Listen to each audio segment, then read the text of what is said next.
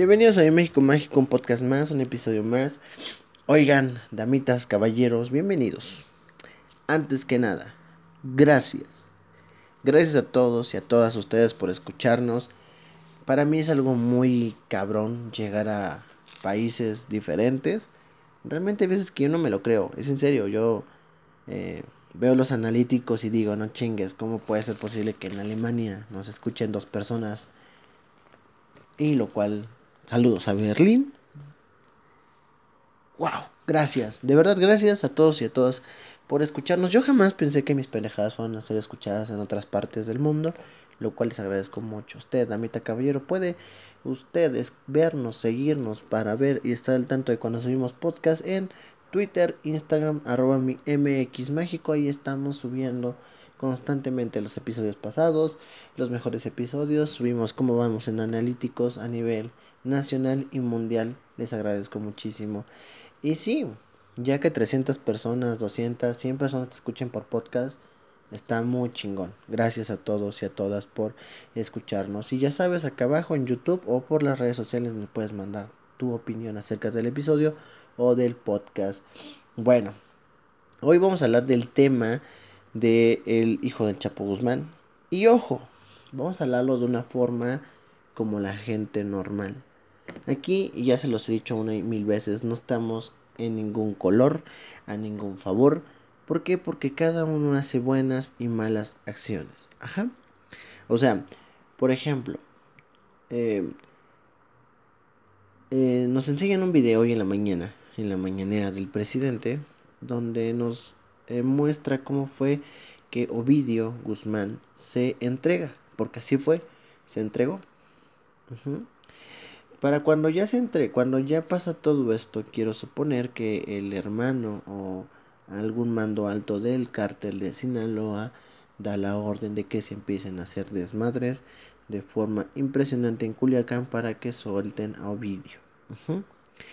Eh, lo que se ve claramente que Ovidio se entrega, nunca se ve eh, que lo forcejean ni nada, se entrega de una forma normal, bien, Em, e incluso en el mismo video se ve una señora y otras dos personas que salen eh, primero que Ovidio.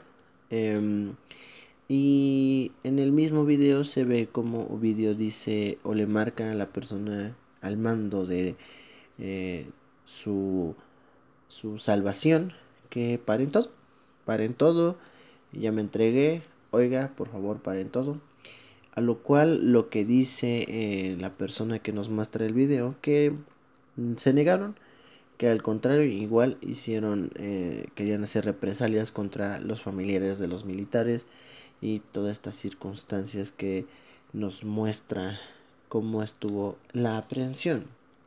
Ahora, este video no lo sé si sea tan necesario. Yo, yo digo que al final de cuentas este sexenio, este gobierno, esta cuarta, cuarta transformación, ha tenido cosillas que a lo mejor a otros gobiernos los hubiéramos, eh, o más bien los hubiera la sociedad eh, colgado. Ajá, me refiero a que cuando pasó lo del Chapo Guzmán, que se escapó, obviamente hubo corrupción, hubo todo eso, pero fueron contra ellos, ¿no?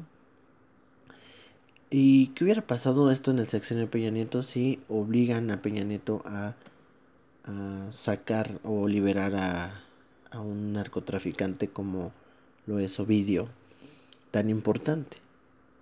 ¿No? Pues yo creo que quemamos Palacio Nacional si hubiera hecho esto Peña Nieto. Pero Andrés Manuel no le hicieron nada, no le dijeron nada. Yo sinceramente siento que esto sigue siendo una forma de tratar de tranquilizar al pueblo. De no, pues nosotros lo invitamos a que parara todo el desmadre. Pero básicamente no sé si fue para tranquilizar al pueblo o eso, pero yo sigo pensando lo mismo. ¿Acaso ya nos agarraron la medida al gobierno? ¿Acaso todo lo que las series, estas que se pusieron de moda de, este tipo de temas, son reales? qué tanto el poder del gobierno existe. Que tanto no sabemos que los criminales están controlando el país. El video como tal se ve normal. El chavo Ovidio se ve que estaba haciendo las cosas normal, de un día normal y, y pues le tocó que ese día llegaran ahí. Em, se ve todo tranquilo. Efectivamente, creo que el cuate pues dijo ya valió madre. Me va a entregar, ya ni modo. Pero pues em, eh, la misma gente que, que, creo que fue su hermano no, no paraban todo esto. Él quería que pararan todo esto. Que ya no quería más pedos. Así cito lo que decía él.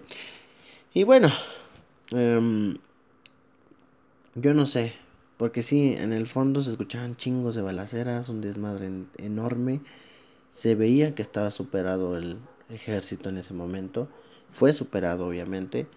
Pero qué cabrón, ¿no? Qué cabrón ver que incluso el mismo vídeo no quería que se hiciera más desmadre, ¿no? Obvias razones de sus eh, hermanos o de la persona que estaba organizando su, su, su rescate, pues sabían que no, no iban a hacer bueno con él. El gobierno lo iba a presentar como un trofeo y terminó siendo algo eh, contradictorio. Entonces, bueno, eh, aquí lo que yo veo es que pues, el video lo sacan pues para tranquilizar al pueblo, decir, miren, pues nosotros sí lo capturamos, nosotros sí, sí intentamos que parara todo el pedo, pero pues no se pudo, ¿no? Básicamente eso es lo que nos dicen. Em, y qué raro, qué fuerte y qué raro, ¿no? Eh, que el mismo cuate sí quería entregarse, pues es que ya no quedaba de otra. Yo creo que él más veía por la gente que estaba con él a su alrededor. Porque pues era un día normal, había gente normal de su día a día junto a él, ¿no? Entonces, em, aquí lo que yo quiero preguntarles a ustedes, ¿qué opinan acerca de todo esto?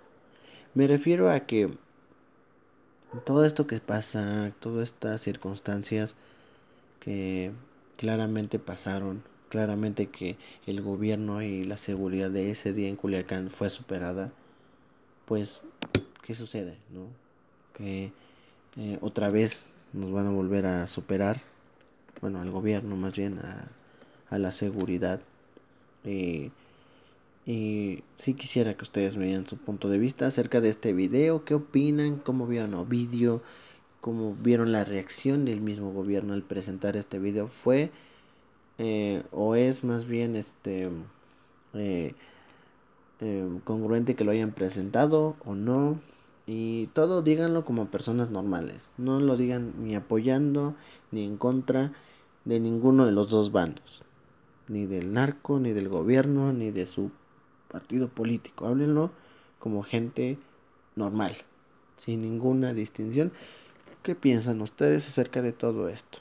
Entonces, eh, yo, miren, eh, claramente el narcotráfico, pues, eh, quieran o no, da mucha derrama económica, lamentablemente, con drogas.